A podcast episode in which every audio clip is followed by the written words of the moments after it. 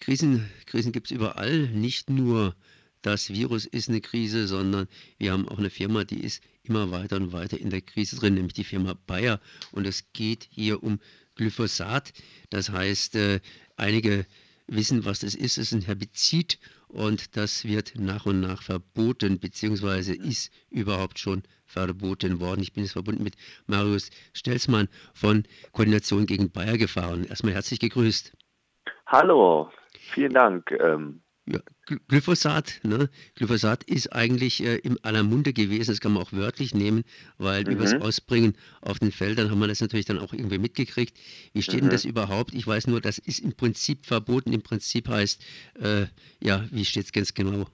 Ja, äh, im vergangenen Jahr äh, gab es äh, die Debatte, ähm, dass das äh, Verbot dann sozusagen ratifiziert äh, und umgesetzt werden sollte, aber ähm, die Große Koalition hat sich äh, dagegen entschieden. Die haben lediglich eine Minderungsstrategie angeregt, ähm, die jetzt umgesetzt wird und erst zum Jahr 2024 will die äh, Große Koalition es dann aus dem Verkehr ziehen.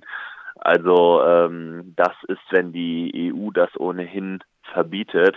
Aber im letzten Jahr hat der Konzern nochmal die Lobby mit seiner Lobbystrategie sich durchsetzen können.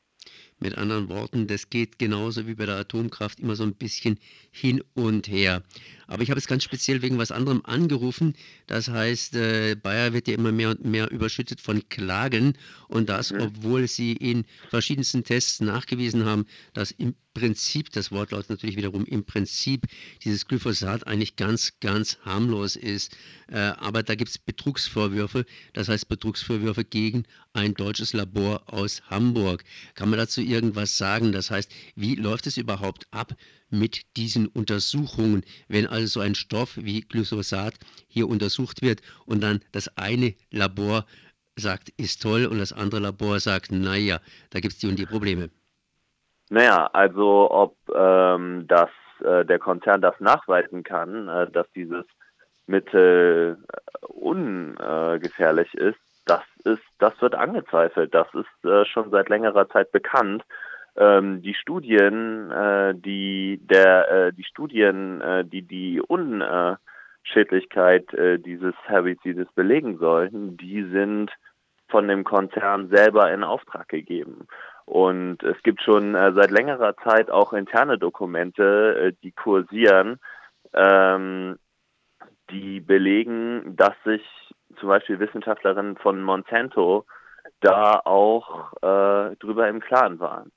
Und äh, die Weltgesundheitsorganisation hat bereits in einer Studie ähm, ähm, 2015 Glyphosat als wahrscheinlich krebserregend äh, eingestuft. Und äh, die Weltgesundheitsorganisation, äh,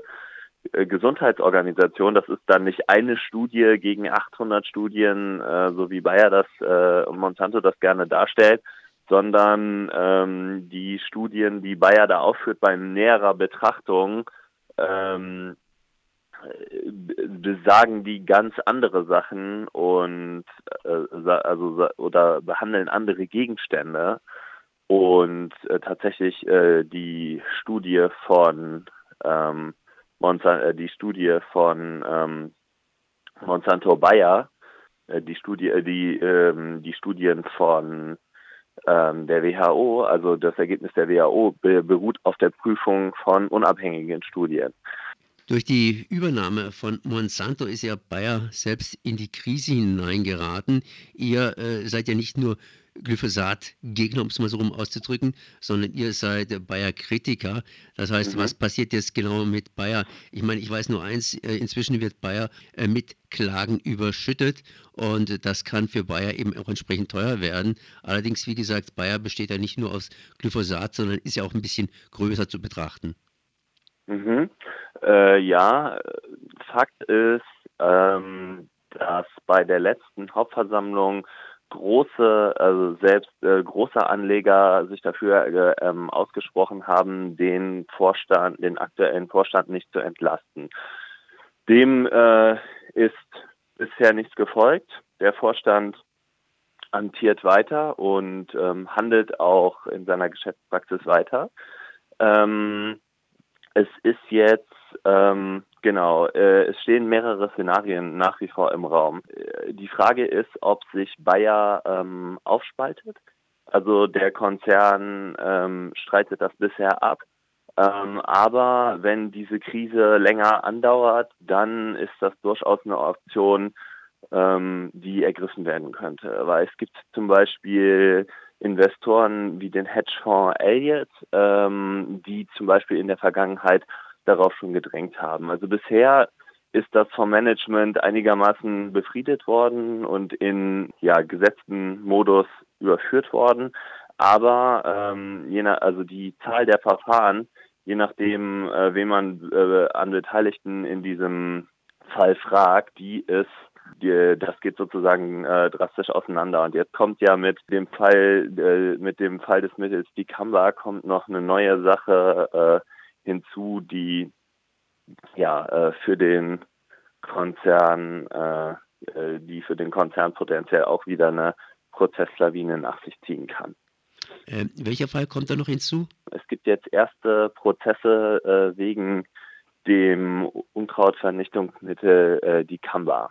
Und was ist das für ein Unkrautvernichtungsmittel?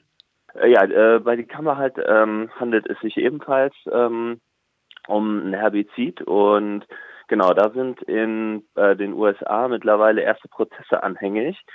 Äh, da sind in den USA mittlerweile erste Prozesse anhängig, die äh, potenziell auch äh, weitreichende Auswirkungen haben für den Konzern. Jetzt äh, nochmal zurück. Monsanto und Bayer, das heißt, beide sind ja sozusagen jetzt äh, verheiratet, sprich zusammen. Die wollen sich praktisch scheiden lassen, wobei die Familien sich wohl nicht mal so direkt trennen lassen, Monsanto und Bayer, sondern dass es irgendwie sozusagen einen Riss durchgibt und dann am Ende könnten zwei Firmen da entstehen. Eine mit den guten und die andere mit den schlechten äh, Geschäften.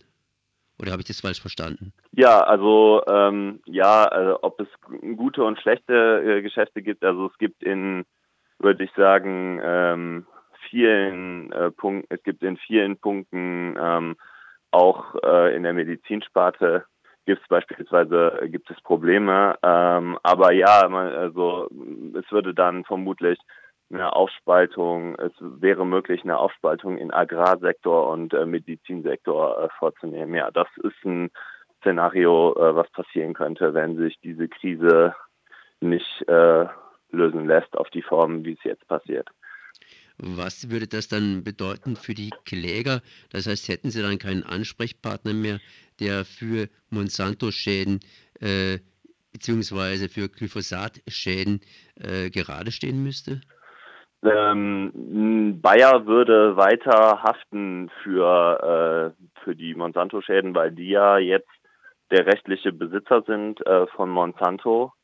Ähm, das heißt, äh, die Kläger hätten weiterhin hätten äh, weiterhin äh, eine, hätten weiterhin eine Ansprechatresse, wo das dann aufgeklärt werden könnte.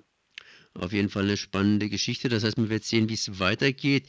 Zumindest Glyphosat ist unter Umständen in ja, vier Jahren draußen. Allerdings die Schäden sind noch da und es gibt jede Menge Klagen, die immer, immer lauter werden. Und äh, ja, die Kamba, ein neues beziehungsweise auch wiederum ein Pestizid, das ist als Verdächtiger für weitere Schäden bereits im sogenannten Startloch drin. Ich danke auf jeden Fall hier mal für das Gespräch. Ich habe gesprochen mit Marius Stelzmann von Koordination gegen Bayer gefahren. Merci. Ja, vielen Dank.